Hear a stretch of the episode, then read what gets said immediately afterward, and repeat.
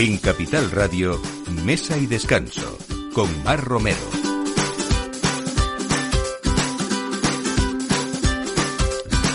Buenos días, este es el domingo que esperamos que como todos los demás nos estén escuchando a esta hora del aperitivo aquí en Capital Radio en Mesa y Descanso y mm, quizá empiecen ya a ver eh, seguro en sus supermercados eh, y en sus centros de compra eh, pues todos esos productos navideños que parece que no, pero sí, ya está aquí, ya está aquí la Navidad y ya estamos viendo cómo están poniendo las luces en muchos lugares de España. Así que nosotros empezamos también aquí a hacer compras, bueno, pues mm, hoy bastante especiales porque vamos a hablar pues de vinos de grandes reservas, vamos a hablar de un producto eh, que todavía nos parece un producto de lujo, pero que en pequeñas porciones quizá esté al alcance de muchos también, que es el caviar. Vamos a hablar del punto dulce, que es ese panetone que nos está haciendo mm, pues eh, un poco competencia incluso con nuestro roscón de reyes o con otros eh, dulces navideños, ¿no? Y también esa importancia de los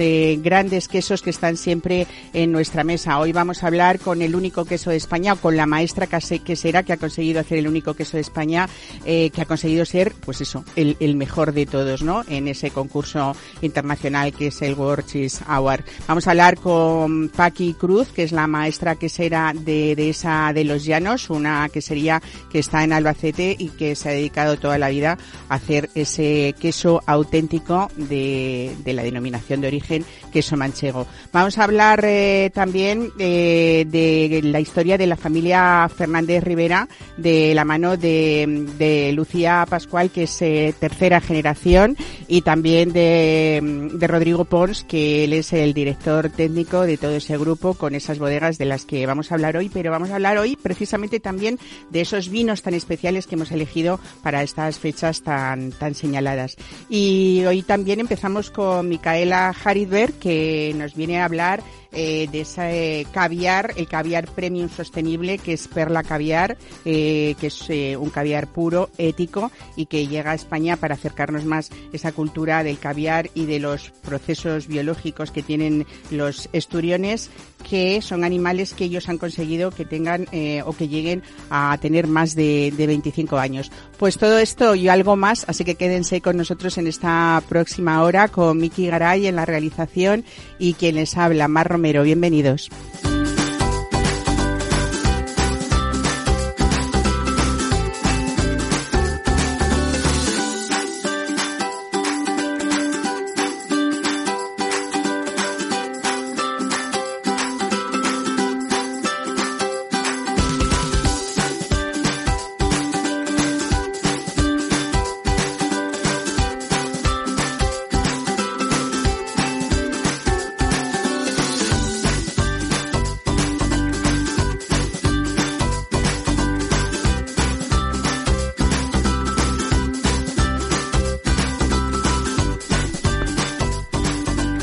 Bueno, pues empezamos con un brindis con mucho glamour porque es el que brindis que se hace con burbujas. En nuestro país los cavas más exclusivos se hacen en Requena de la mano de hispanos suizas.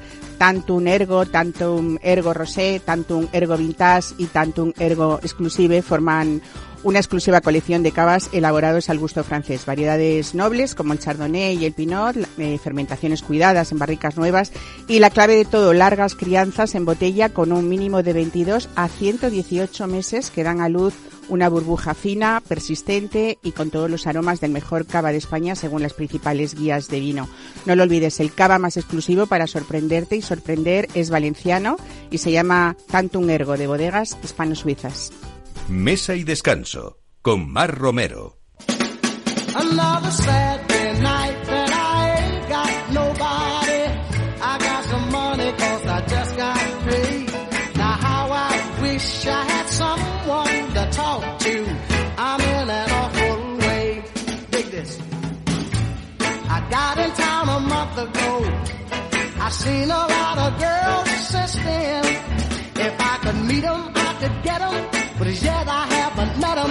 That's why I'm in the shape I'm in. Here another Saturday night and I ain't got nobody. I got some money cause I just got paid. Now how I wish I had someone to talk to. I'm in an awful way. Now another fella told me he had a sister who looked just fine. Instead of being she had a strange resemblance to a cat named Frankenstein. Here another Saturday night, and I ain't got nobody. I got some money, cause I just got paid. Now how I wish I had some chick to talk to. I'm in an awful way. Bueno, pues eh, hay empresas que han centrado todos sus esfuerzos en conseguir un caviar puro procedente de animales maduros a los que no se les sacrifica y que con esto logran un caviar de altísima calidad eh, conservado únicamente con sal y sin ningún aditivo. Micaela Harisberg, ¿lo he dicho bien o más o menos, no? Lo que pasa es que hay mucho que aprender de este mundo, eh, sobre todo hablando de sostenibilidad, ¿no? Y de la elaboración que hacéis, que es un caviar único por ese sabor muy natural, ¿no? Sí. Eh, a ver, nuestro caviar está en nuestra granja, que es, eh, la tenemos en Polonia, que donde los esturiones crecen en aguas cristalinas que vienen de la montaña. Nosotros ah, somos sostenibles porque eh, esos esturiones están en semi, o sea, están en semilibertad, eh, están dentro de una granja, pero nosotros participamos para poder devolver los esturiones un día al, al- a su estado salvaje. Entonces participamos en esto. Eh, no, no los matamos, porque además comercialmente, cuanto más mayor es el esturión, mejor, eh, mejor producto. Caviar da. tenemos, ¿no? Sí. ¿Qué pasa? Que hasta ahora se ha matado mucho eh, los esturiones para poder sacarle los huevos. Entonces nosotros, nuestros biólogos han encontrado una, una manera eh, patentada por nosotros. Hay otros que no, no matan, pero el nuestro es patentado, donde no solamente no muere, sino que no sufre. Entonces tenemos peces muy felices. Y además envejecen bien, ¿no? Que es lo importante. Envejecen bien, pueden llegar a vivir hasta 150 años. Madre mía. Bueno, eh, no sé si hay mucha gente que lo sabe, pero co- están considerados los peces eh, más antiguos del mundo, prácticamente de la época de los dinosaurios. Se a, parecen, a dónde de nos hecho. vamos, ¿no? y, y bueno, eh, comienzan a producir caviar a partir de los ocho años de vida, ¿no? 8 o 10 años. En, Ajá. en captividad es, eh, sí, es unos eh, 10 años y en estado salvaje a los 14 años. Y O sea, hay otra cosa también que ellos desoban al, al azar, ¿no? O sea, no siempre están en, en el mismo lugar, no, no sirve solo con, con esperar a que lleguen a esa edad adulta y desde luego dependiendo de esas condiciones, eh, esa espera en el crecimiento es lo que también hace, bueno, pues ese valor añadido, ¿no? Que Sí, tiene. bueno, lo que no, ¿por qué nosotros lo, lo es- se llama premium? Porque eh, es muy apetecible cuando la- sacar la cosecha en cuanto te den ya eh, los primeros huevos. ¿Por qué? Porque es muy caro de mantener. Ahí va el por qué la gente habla del precio del caviar. Eh, al tener que esperar tantos años para tener un producto, nosotros esperamos aún más. del Porque que- además así la hueva es más grande, está de ¿no? mejor, También. De, de mejor calidad. No, el, el- el- lo grande que sea el, huevo o no es eh, por la edad. Sí, sí, por eso sea, te cuanto digo más que cuanto más envejecen, el- la hueva es más grande y más firme también, ¿no? Sí, Pero, bueno, sobre todo más grande, pero eh, nosotros esperamos a la siguiente cosecha, eh, los biólogos lo ven por, por ecografía, o a la otra, que puede ser eh, X tiempo, mucho más, con lo cual esa espera hace que sea un caviar muy premium. Bueno, eh, mm, eh, hay varios tipos de caviar para que la gente vaya un poco adentrándose en este mundo. Eh, vuestra vuestra oferta cuenta principalmente con cuatro tipos de caviar diferentes, ¿no? Sí, está el que más el que más le suena a todo el mundo, que es el beluga, o Sietra, a Berry, Starlet, y hay un quinto que es el albino. Que eso es una rareza exagerada, Sí, ¿no? y Ah. por eso el coste del albino es, eh, es- es- sube más porque son muy raros. Pero todos ellos son una calidad premium, ¿no? Premium. Cualquiera de Todos porque están criados de la misma manera. Son todos premium. No es que sea simplemente que eh, cambia un poquito el- los sabores.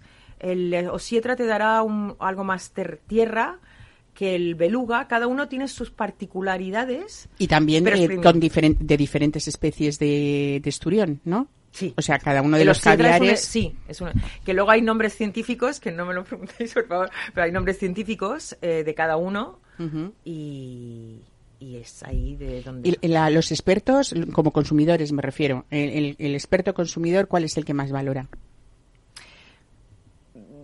Mm, eh, los más conocidos, digamos, es el eh, o que aprecia más es el beluga y el y el oscietra. Los otros no es que sean menos, simplemente es otro tipo de esturión y donde más, eh, repito, la gente le ha sonado y es verdad que al gran consumidor le gusta mucho el beluga. Ujú. Que es- creo que todo el mundo ha oído hablar del beluga, pues eh, Bueno, em, aunque parezca mentira, eh, España es uno de los países que, que a los que más eh, exportáis este, esto, este caviar, junto con Alemania, con Grecia e Italia. Sí. Eh, bueno, imagino que en la Costa del Sol, en Baleares, si hablamos de esos lugares tan, Muchísimo. pues es muchísimo, ¿no? En Ibiza supongo que se consume Sí, mucho, ¿no? sí. gusta mucho. Sí, ¿no? Sí, sí. Sí, porque, porque es, es, es, es sin- eh, sinónimo, van de la mano de, de- de- del, mun- del lujo, ¿no? Y el, eh, ya es que te vas de vacaciones y dices, bueno, pues, pues voy a, voy a darme este lujo. Eh, eh, hablábamos que mm, cuando hablamos de, de caviar es algo como inalcanzable, quizás sea una de las eh, estrellas mm, de la gastronomía. Eh, yo siempre digo que nuestro jamón de, de la dehesa es más nutritivo y, más- y tiene más alimento, pero es verdad que a lo mejor no tiene ese glamour internacional que puede tener el caviar en la mesa, ¿no? Pues añadiría, de- hablando de nutritivo, el caviar es eh, so- el nuestro no tiene absolutamente ningún aditivo, eh, eh, no tiene químicos ni antibióticos por la manera que le damos la- comida que le damos y lo tenemos mm, de una manera muy pura que solamente se, se, se añade poca sal muy sutil para levantarlo pero quería añadir hablando de nutritivo que es ah, está lleno de vitamina B12 Fíjate. omega 3 no no Por es- eso ese, ese, esa armonía tan estupenda con, Omega 3 con no, las bebidas, ¿no? Es, es, es lo más sano que uno se puede comer. Bueno, es verdad que tiene mucho aceite omega 3, desde luego, y omega 6 también, ¿no? Y, y bueno, la forma de consumirlo, mm, lo más rico es que se, consuma Es solo, al, ¿no? es, es al libre gusto de, de cada chef como quiera hacerlo.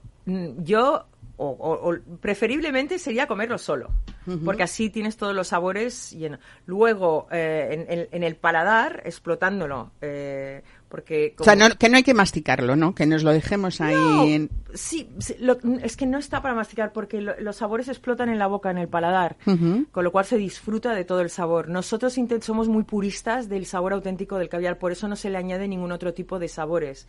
Hay otro tipo de caviares que, bueno, se le pueden añadir. Nosotros es, lo habéis probado, es puro, es puro caviar.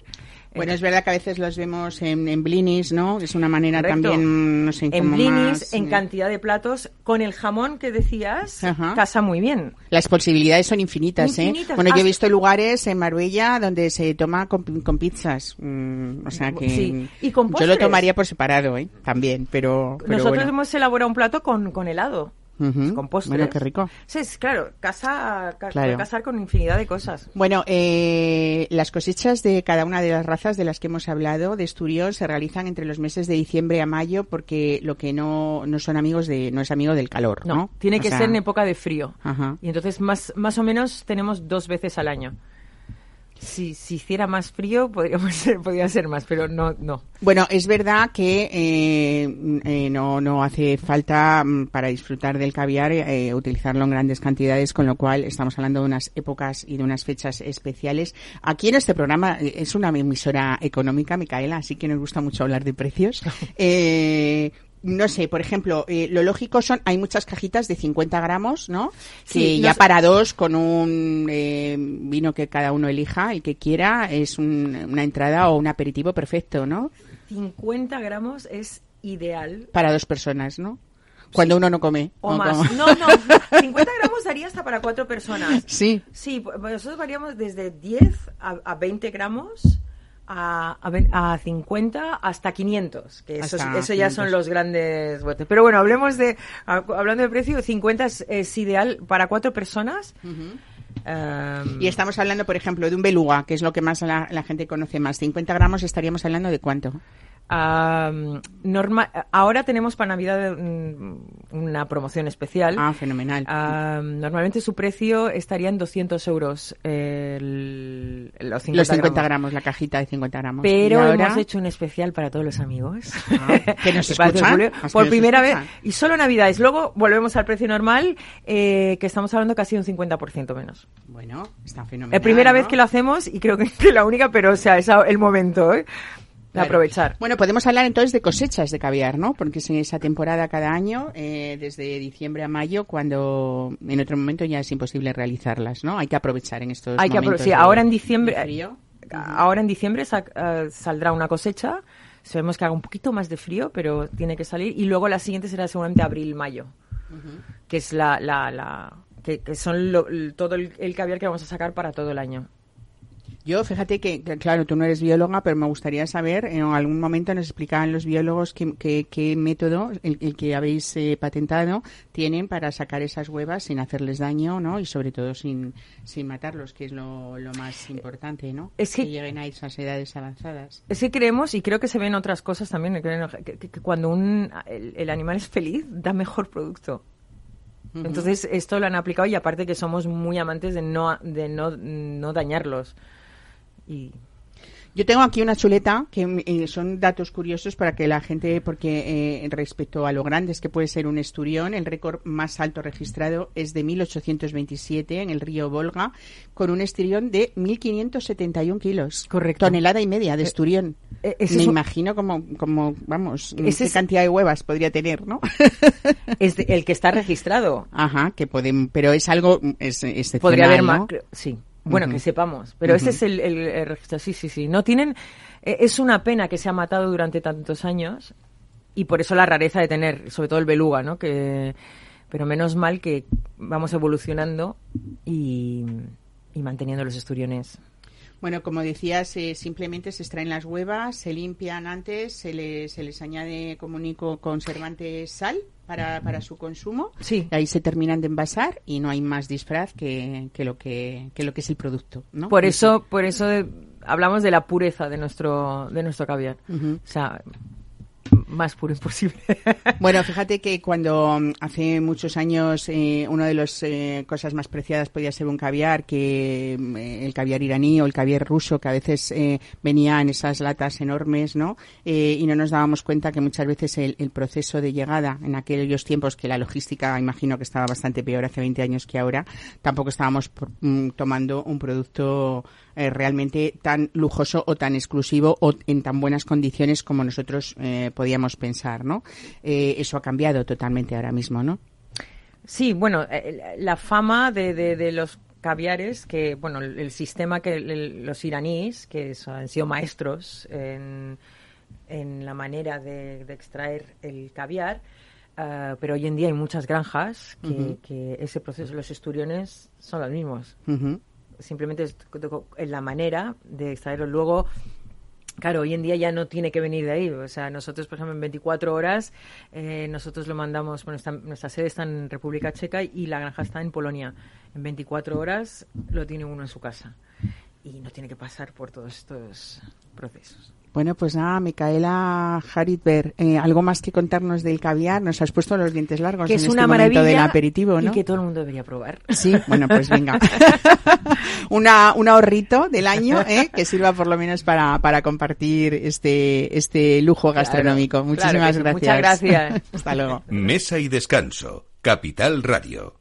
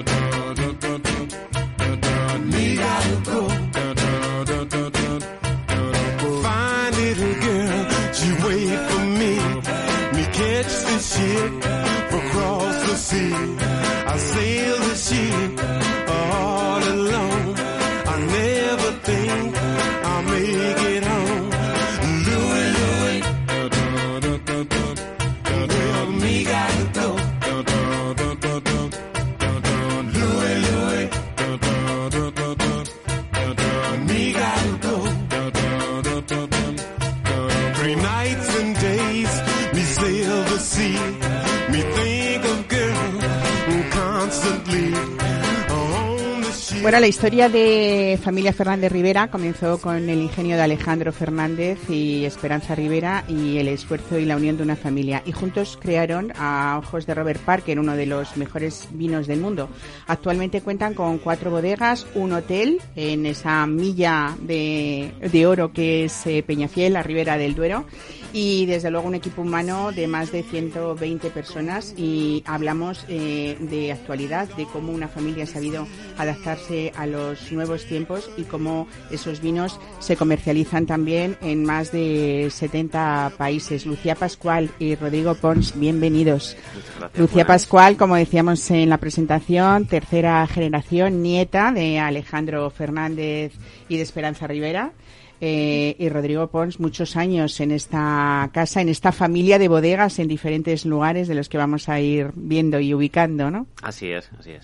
Bueno, quien no conoce, eh, pues eh, ya no Condado de Aza, que hoy Lucía, que ya es la directora técnica enóloga de esta bodega, eh, pero el vínculo que nos pilla muy cerca ahora de, de Madrid por hablar de, de cercanía, ¿no? Y, y sobre todo, bueno, pues, pues esa, esa bodega eh, que ha sido pesquera, yo creo que en la mesa de los más eh, clásicos, de los más modernos y de lo que siempre ha representado también quizá un valor seguro a la hora de elegir un vino cuando uno decide mm, compartir o invitar a sus amigos o incluso en alguna bodega, en, en una- alguna comida de negocios. Era algo como, como muy lógico desde cuando nació en 1982, ¿no? Eh, fue su, su año de inauguración de esta bodega. En la primera añada es del 75. La- Se- de Tinto Pesquera. La, la bodega empezó en el 72 eh, y en el 82 fue la primera añada de Janus, el Gran Reserva, el que puntuó Robert Parker. Fíjate que en 1972, que es cuando eh, tus abuelos, Lucía, deciden eh, pues comprar un pequeño lagar de piedra del siglo XVI, ¿quién les iba a decir a ellos todo este recorrido, no? Eh, en una bodega en la que hablar de vino a veces de hace 20 años, 30, 40, mm, mm, es relativamente antiguo. Quiero decir que es una bodega muy moderna, ¿no? En, en el tiempo de hablar de 20 años de un vino es, es nada, ¿no? Yo recuerdo siempre, eh, o alguna ocasión, a tu abuelo decir que en aquella época en la que él hablaba de pesquera y todo el mundo hacía, mm, bueno, pues a- aquellos discursos de las viñas viejas, que sigue haciendo, ¿no? Porque es un valor añadido. Él decía que se podían hacer magníficos vinos y así lo demostró sin necesidad de tener, bueno, pues viñas que tuvieran muchos años, ¿no? Bueno, nosotros en, en Tinto Pesquera, que fue la primera, nuestras viñas datan de los 70, así que al principio, pues, muchos años no tenían. Era viña joven también. Era viña El- joven, ¿no? Tiene un valor añadido la viña vieja, sobre todo porque es una viña que está en un suelo, en una zona y en, un- y en una zona climatológica pues que, que las heladas no le afectan tanto. Se ha vivido muchos años porque es el suelo y la ubicación es buena. Entonces, una uva relativamente joven en un buen suelo, en una buena ubicación, en una buena zona, ya sea ladera, ya sea páramo en altura, pero que esté bien ventilada y que la viña viva como tiene que vivir, te puede dar un muy, muy buen resultado como ya hemos comprobado. Bueno, no hemos nombrado tampoco a de esa la granja, que fue más tarde, 1998, y ya nos vamos a esa zona zamorana, ¿no? Donde ahí, en esa finca, elaboráis también, o tenéis también, quesos curados, garbanzos, aceite de oliva virgen extra. Es como, me imagino que son esos garbanzos de Fuentesauco, ¿no? Que es algo como, como muy, muy valorado. Y el vínculo, hablando de esta bodega más cercana a Madrid, en Campo de, de Cristana, fue quizá la más reciente que estamos hablando de 1999-2000, ¿no? Sí, a finales de los 90, sí. Bueno, en 2011, que ya ha llovido, parece que no, pero estamos hablando ya de 13 años prácticamente, o 12 o 13 años, eh, empieza ese mundo del enoturismo que hoy en día es un recurso fantástico, eh, bueno, pues para ciertas poblaciones y sobre todo para que las familias, desde los más pequeños también, eh, vinculen ese vino o el vino a cultura, ¿no? Eh, y vosotros decidís hacer o abrir el Hotel Pesquera en ese en esa milla de oro que decíamos en Peñafiel, que es eh, un precioso complejo dedicado a esto precisamente, a vivir el mundo del vino y a que las familias vayan. A mí me encanta en época de vendimia cuando hablamos de esos planes eh, de todas las familias desde los más pequeños para que uno eh, al final tenemos recuerdos, ¿no? No sé tú, Rodrigo, pero yo, por ejemplo, en mi casa que han sido consumidores de vino responsables, que hay que decirlo, yo recuerdo, hoy sería difícil contar esto, pero con ya 14, 15, 16 años, eh, como aunque fuera un poquito, mi abuelo decía, oye, huele esto, pruébalo aunque sea con un poquito de gaseosa, ¿no? Sí, no. pero, pero bueno, era una manera de es- vincular es el vino a la también familia, porque ¿no? nosotros ahora tenemos muchos prejuicios a la hora de el vino está bueno, lo olemos, es que no, que yo no sé de vino y cosas por el estilo. En casa, pues somos enólogos, eh, mi mujer y yo, y, y tenemos hijos pequeños, y los niños les encanta olerlos. O sea, les gusta que este es rosado, este es blanco, este les encanta olerlos. ¿A qué te huele? Y ellos no tienen prejuicios. O sea, un vino blanco que nadie diría, me huele a plátano. Y es que es verdad. Un vino blanco en fermentación huele a plátano. O sea, algunos huelen a plátano o a piña o a diferentes cosas. Entonces ellos no tienen ningún prejuicio y te lo dicen y dices, pues es verdad. Claro. O este, no, este huele a fresa o me huele a, ¿sabes? Entonces sí. ellos te dicen cosas o me huele a madera. Da igual. sí. Y, y son cosas bonitas porque realmente es lo que tenemos que hacer. Nosotros no nos atrevemos a decirlo. Voy a decir que huele a plátano si esto es un vino blanco, o sea, ese es un vino. O sea, que la verdad es que esa cultura está muy bien y en las bodegas, como decías antes, en el turismo, sí que se hacen actividades en vendimia, de, de una pequeña zona de vendimia en la que vendimia la gente, o se pisa la uva con los pies en pequeños barriles, como se hacía antes. Yo creo que sí que esa cultura y es acercar a la gente a, a- al vino actual y al vino tradicional de cómo se ha hecho y, y- y por qué realmente es una cultura y por qué tanta gente vive de esto en, en nuestras zonas. Que quieras que no, es un, Claro. es un esto importante. Bueno, yo creo que habéis dado muchísima importancia en cualquiera de vuestras bodegas, eh, Lucía, a lo largo de todo el tiempo a ese, a esa expresión, a ese sabor de lo que da cada tierra diferente, ¿no? Y, y sobre todo luego ya también vuestro trabajo eh, de Lonos en, en conformar algo que es aprovechar pues toda esa riqueza que el vino es territorio también y otras muchas cosas, ¿no? Eh, mm, en el caso, por ejemplo, de Condado de Aza, eh, habláis, hablamos de tempranillo casi en, to- en casi en todas, la, o en todas la- las bodegas, que es vuestro protagonista, ¿no? Llamado en otros sitios o en Toro, por ejemplo, en Zamora, que se puede llamar tinta de toro o Tinto fino o- y- claro, y tinto fino, pero bueno, claro, al final es, siempre la, la, la misma. Bueno, hoy mm, quería que vinierais en esta época en la que ya estamos prácticamente entrando en la última quincena de noviembre y empezamos, bueno, mm, eh, irremediablemente hablar de esas fiestas que, que nos esperan. Y hoy mm, venís a hablar de, de tintos muy especiales que son vuestros grandes reservas. Hablabas tú antes de que eh, Janus fue el primer vino de tinto pesquera. Estamos hablando del año 70 y 82, ¿no? Sí, el 82, primer- el la primera añada fue en el 82 de Janus. Y contadme, porque es un vino que solamente sale en añadas excepcionales, ¿no? Sí, bueno, para nosotros no es tanto añada excepcional como que la añada haya sido la mejor añada de... Porque han habido Janus que no han sido las añadas eh, estipuladas como, como la mejor añada por la Ribera del Duero o, para, o para todas las riberas, o para todas las bodegas en general.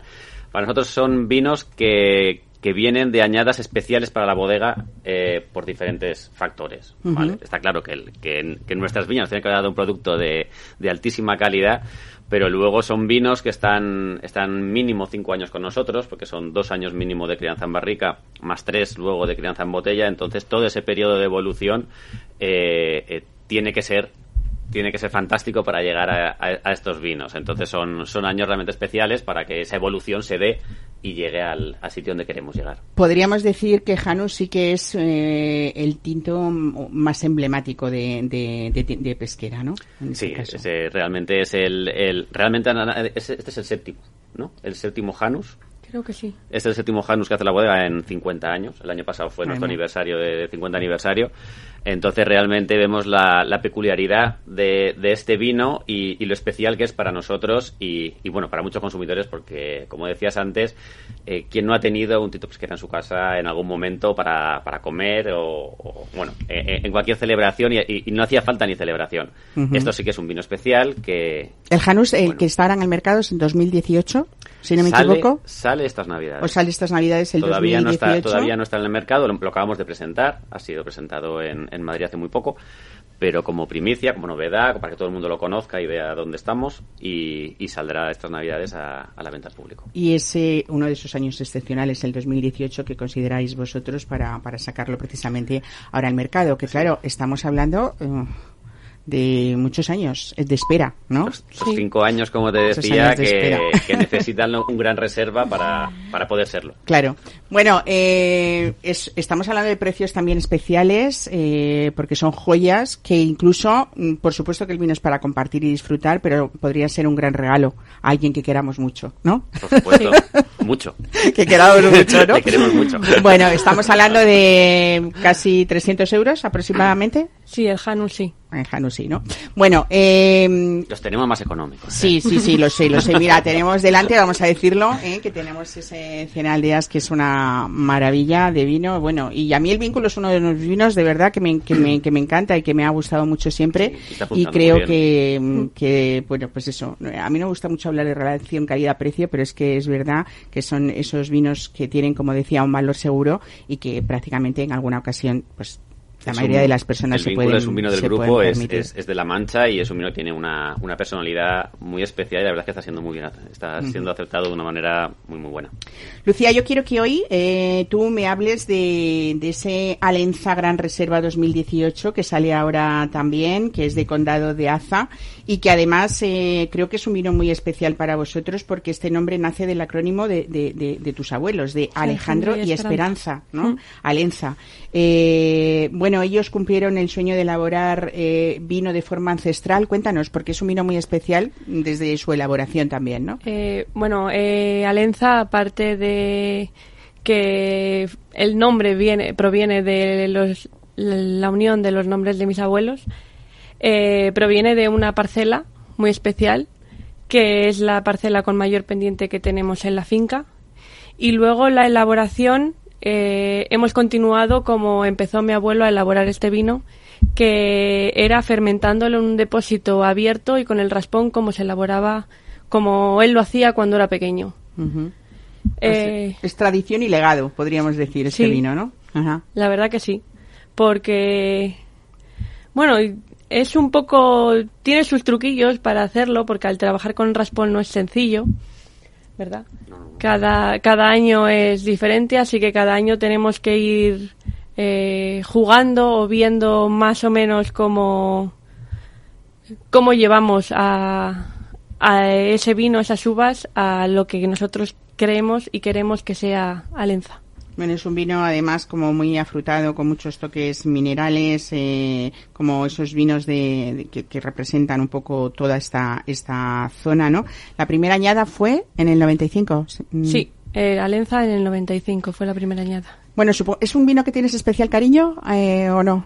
Yo sí, siempre he sido muy fan de Alenza. Bueno, yo, de, claro, a preguntaros en, dentro de la familia eh, cuáles son vuestros vinos preferidos, supongo que esto es como lo de los hijos, ¿no? Eh, todos, porque cada uno tiene sus particularidades, supongo, eh, su método de elaboración y sobre todo sus zonas, ¿no? En este caso de Alenza, este 2018 que sale ahora también al mercado, supongo, ¿no? Todos estáis, eh, habéis pensado que sea eh, precisamente para esta, esta época y que salgan ahora. Estamos hablando de cuánto? Unos Pues 130. creo que son 130. De PVP sí. 130, ¿no?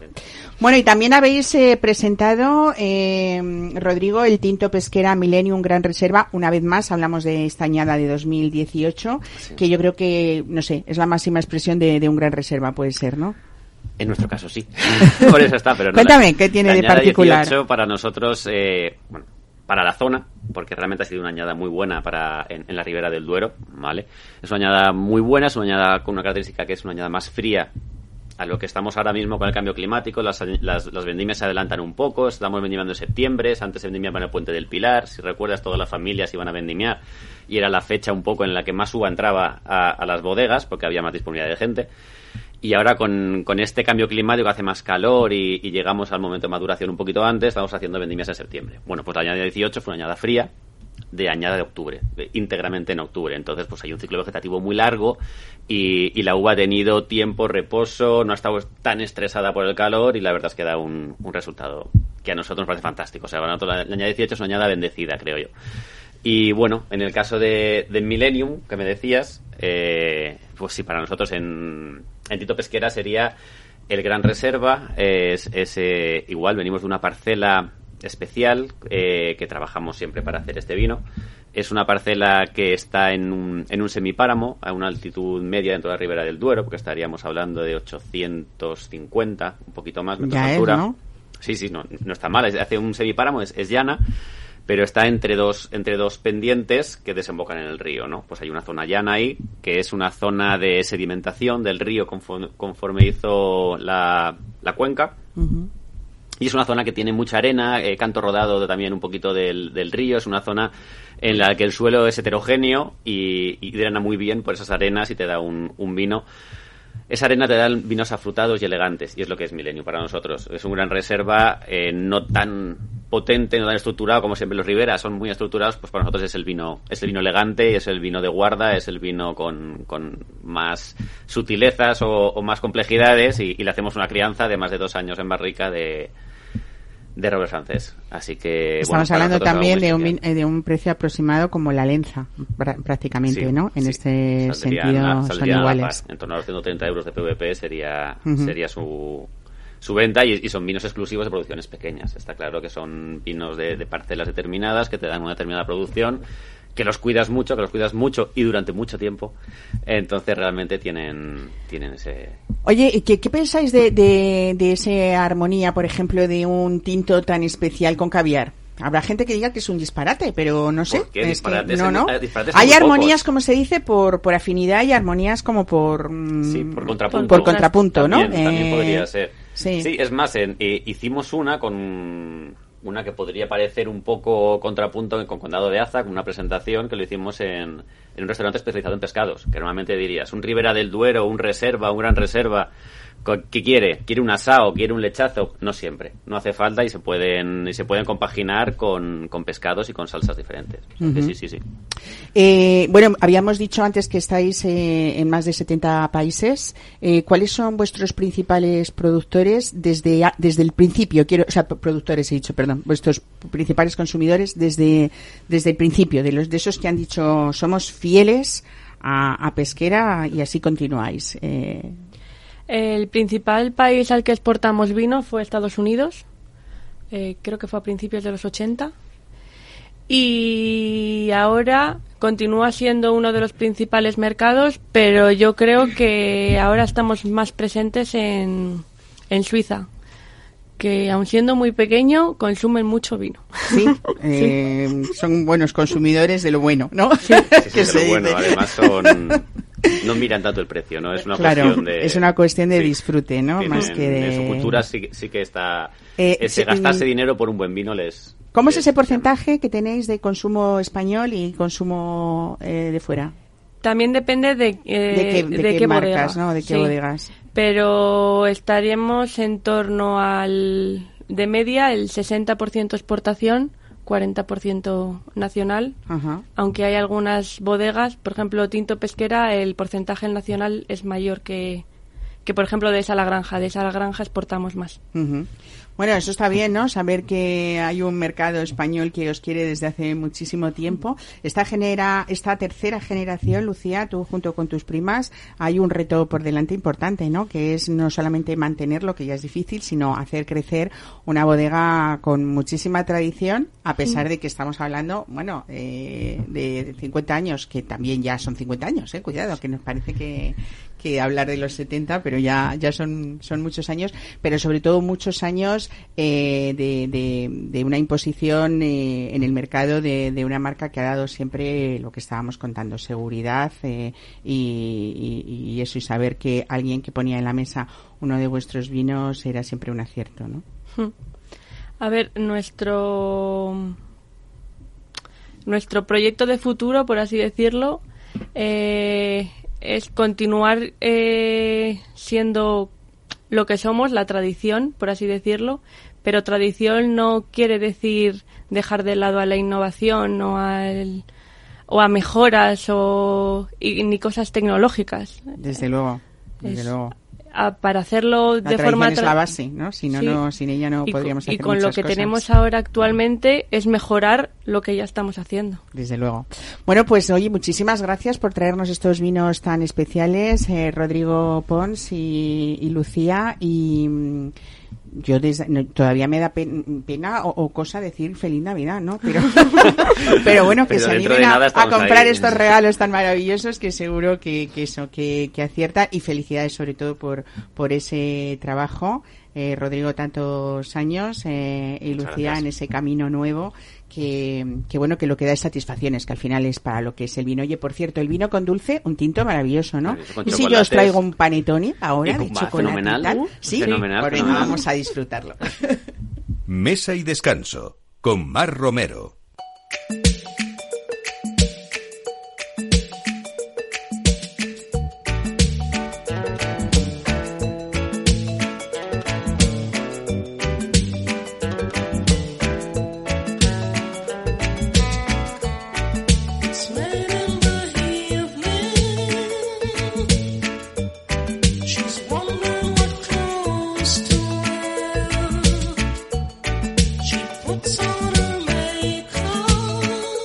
Pues hablamos ahora de un dulce que decía yo al principio del programa que nos está haciendo en las costumbres de los españoles en los últimos años eh, cada vez es más normal en nuestra mesa, a pesar de que es un dulce que encontramos en la región de Lombardía, en concreto en la ciudad de Milán, y es el bocado estrella durante, durante la Navidad, ¿no? Pero en la última década es verdad que se ha afianzado ese consumo y que se ha convertido en un serio competidor de nuestro roscón de reyes. Roberto Losito viene hoy a contarnos su panetone, porque es algo muy especial y es, no- nos va a contar esta historia del porqué. Roberto Losito, buenos días, bienvenido. Hola, buenos días a todos. Bueno, cuéntanos por qué este panetone, eh, que yo creo que se ha convertido también, Casa Losito, eh, esta firma, en, en, en, una, en una relación estupenda como precio del mercado. Pero ¿por qué es tan especial, Roberto? Ah, bueno, eh, especial porque en el Casalosito util- utilizamos una levadura madre que eh, 100% natural. ¿Esto qué quiere decir? Muchos panetones están hechos con la levadura madre, pero nosotros no utilizamos ningún starter, ningún acelerador natural, como puede ser la levadura de cerveza, para acelerar la, la de estos productos. Y esto, claro, ayuda a que el panetone es mucho más digerible, eh, mucho y menos dulce. Y por eso es que nosotros somos un poquito diferentes de los demás, porque también intentamos poder dar un producto eh, de alta calidad, pero a un precio razonable, sin claramente eh, no pasarnos demasiado con, eh, con eh, la parte gourmet. ecco. Ujú.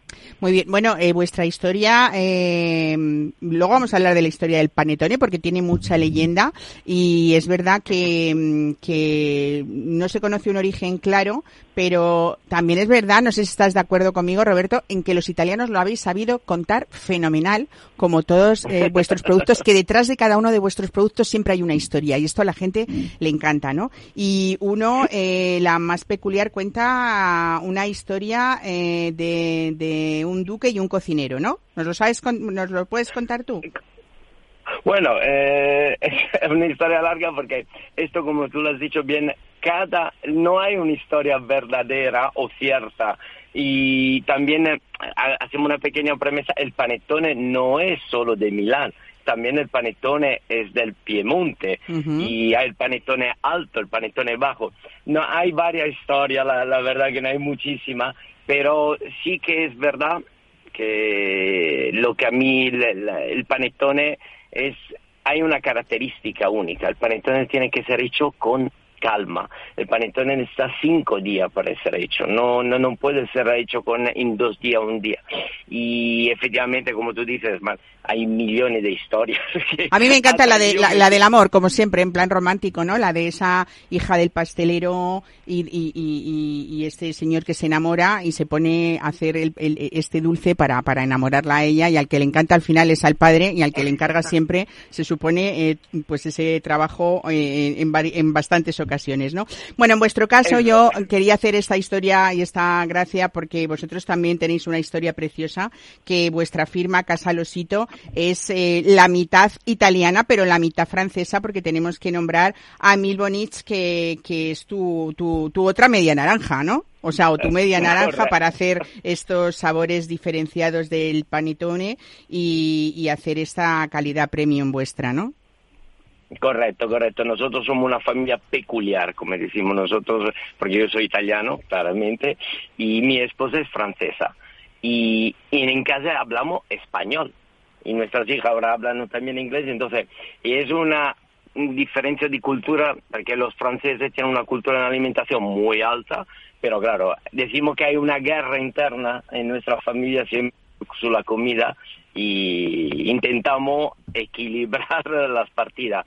Y por eso que, por, e- por ejemplo, nació el panetone marrón glacé con chocolate, que es una idea de- principal de mi esposa, de Emily Bonish, y, y de ahí... Es el aporte francés, ¿no? A este panetone, el marrón glacé. Correcto. Bueno, dulce Correcto, será un rato, ¿no? el marrón glacé y chocolate. Bueno, eh, vuestro postre, mm, como el panetone tradicional, tiene también harina, huevos, mantequilla, azúcar y esa madre- masa madre que tú dices que es importante porque eso implica el tiempo que estás contando para poder elaborarlo.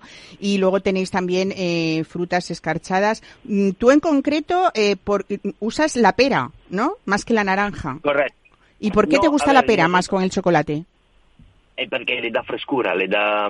porque el problema siempre fue que el chocolate es bastante seco, claramente. Entonces quería un producto que es- era un pelín más eh, fresco al paladar. Entonces, claro, poner naranja confitada, que también lo ponemos en el tradicional, ma con el chocolate le faltaba este toque de frescura. Entonces, eh, así hablando con mi esposa y hablando también con el maestro pastelero, al final nos salió la idea, que fue una prueba hace cinco años, seis años, de añadir eh, pera. Y efectivamente es uno de mis preferidos. Yo adoro el eh, chocolate pera. Mi mujer el, el, el, marrón glacé de chocolate, pero yo el chocolate pera es lo que adoro más porque efectivamente le da este toque de frescura. Oye, esa forma tan bonita que tiene el panetone, pero ese color dorado, eh, ¿cómo se consigue, Roberto? Bueno, el color dorado se consigue primero por los huevos que se utilizan, las harinas y también la cocción lenta. Como te decía, la, la preparación de un panetone tarda casi cinco días. Por- desde cuando se, se empieza a empastar hasta que se acaba son cinco días de trabajo. Entonces, todos los panetones de calidad se trabajan de manera muy lenta, aunque la cocción es lenta, no puede ser eh, muy agresiva porque la levadura, claro, eh, la levadura madre, la masa madre es llena de bacterias buenas. Y claro, el calor también es un gran enemigo en esto. Entonces, claro, con buena harina, buen huevo, se hace esto también, este color, y con mucha paciencia. ¿Y avellana hay también o no? ¿Se glasea avellanas o no? Sí, sí, sí, avellana se pone en el clásico, se pone el trozo de avellana también, eh, claro, y es, como, te, como decías tú bien, y como te decía antes, el panetone es, de verdad, ha evolucionado mucho y cada región tiene su, eh, cada región del norte, porque el panetone técnicamente es Piemonte, Lombardía y Veneto, cada región, y cada pueblo, y cada maestro pastelero ahora añade siempre algo más, porque hay el clásico, el tradicional, que es el, es el histórico, pero claro, como siempre hay una evolución, eh, una mm, búsqueda de producto, de receta nueva, eh, hay también panetone que justo era uno que el próximo año forse lanzamos, que todo de avellana, Mm, relleno qué de... bueno. de- claro, claro, es algo, pero son experimentos siempre que tenemos que hacer y a veces nos da miedo. Claro. Bueno, eh, la aventura siempre al final sale bien. ¿eh? Aquí se ha demostrado con estos Sí. panetones ricos eh, que Casa Losito, mm, yo creo que hacéis esa exaltación también de la cultura gastronómica mediterránea a través de, de todos vuestros productos. Roberto Losito, muchísimas gracias por contarnos algunos secretos de este postre tan rico. Un abrazo. Nada, gracias a vosotros, Hasta gracias. luego. Mesa y descanso. Capital Radio.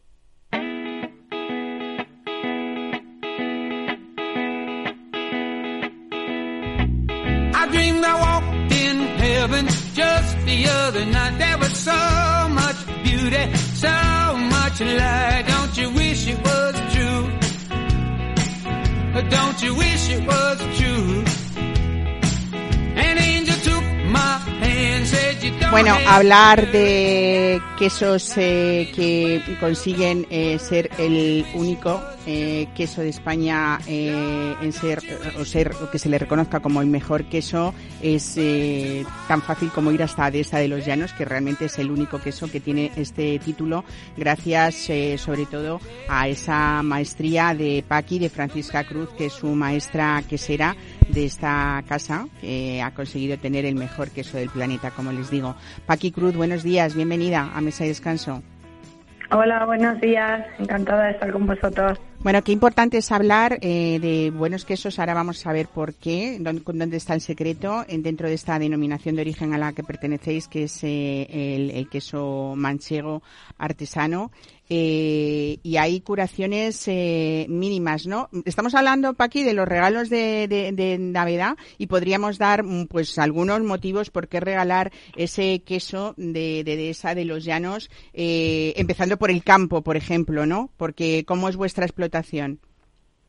Bueno, pues nosotros nuestra explotación eh, es una finca, es una de esas, son 10.000 hectáreas donde convive eh, animales, conviven nuestras ovejas, hay monte bajo, hay monte, hay cultivo, hay rapaces, hay, vamos, lo que es, es estar en medio campo, o sea, la quesería está en medio de una, de una finca de 10.000 hectáreas, donde convivimos un poco con la naturaleza. O sea, no hay más, estamos en medio de la naturaleza. Y además esas ovejas eh, vuestras producen una leche, podríamos decir, única o a la carta, ¿no? Esa leche cruda eh, que, que da pues texturas como en esos quesos como muy muy mantecosos, que es lo que le gusta a muchos amantes del queso de siempre, ¿no?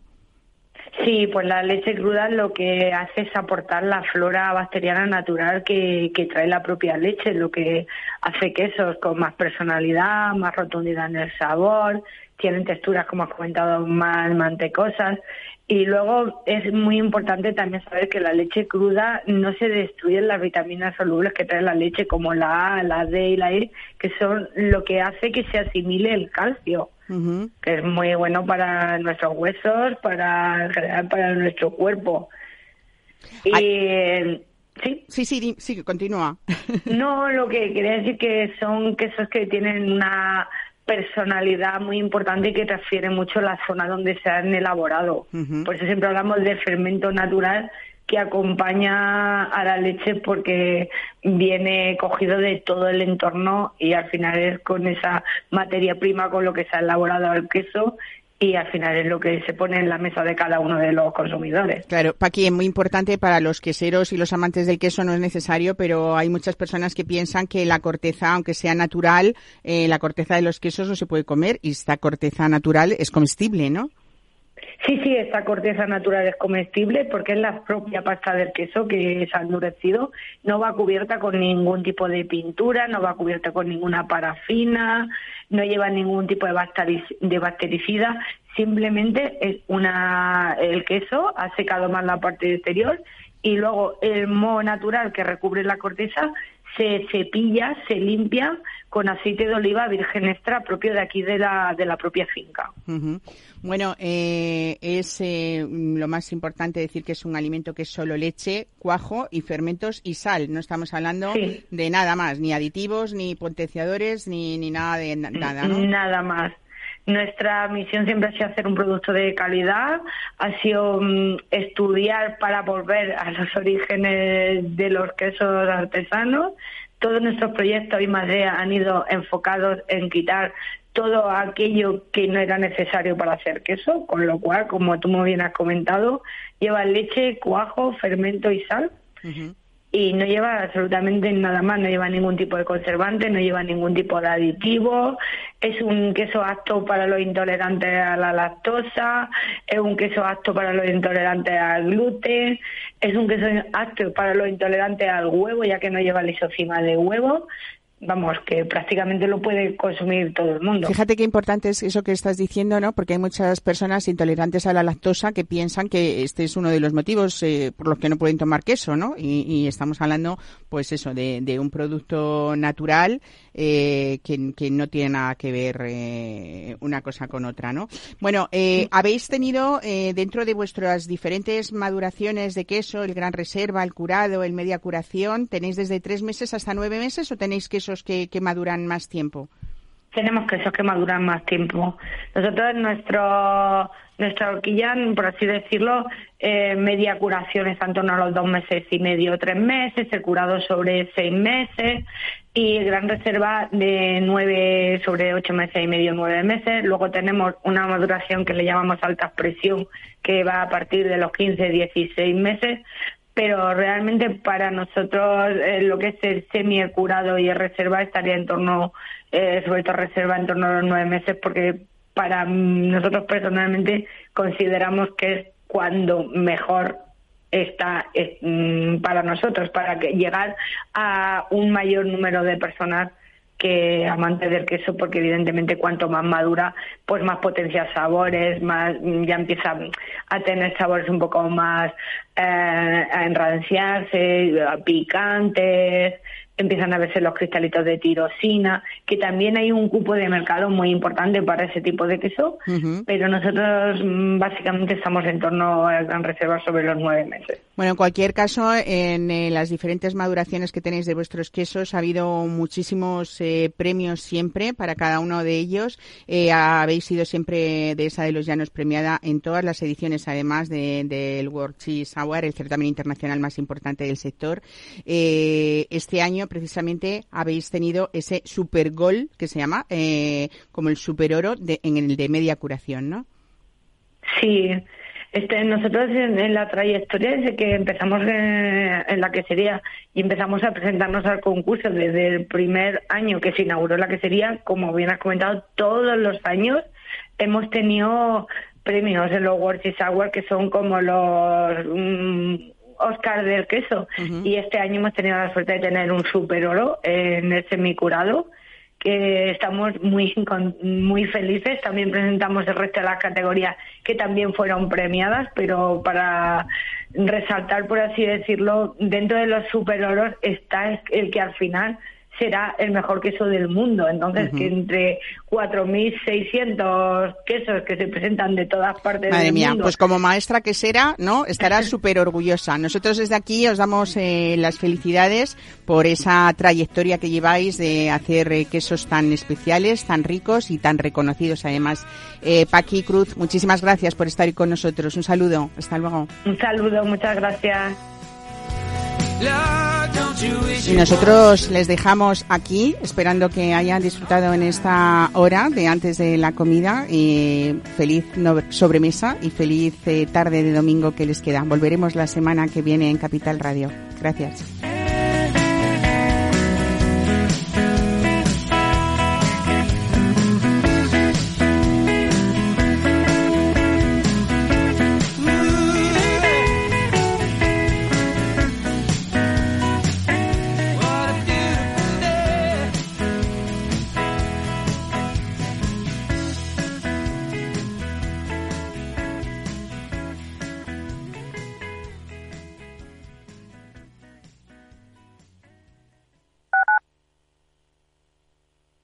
Madrid, 103.2 FM, Capital Radio.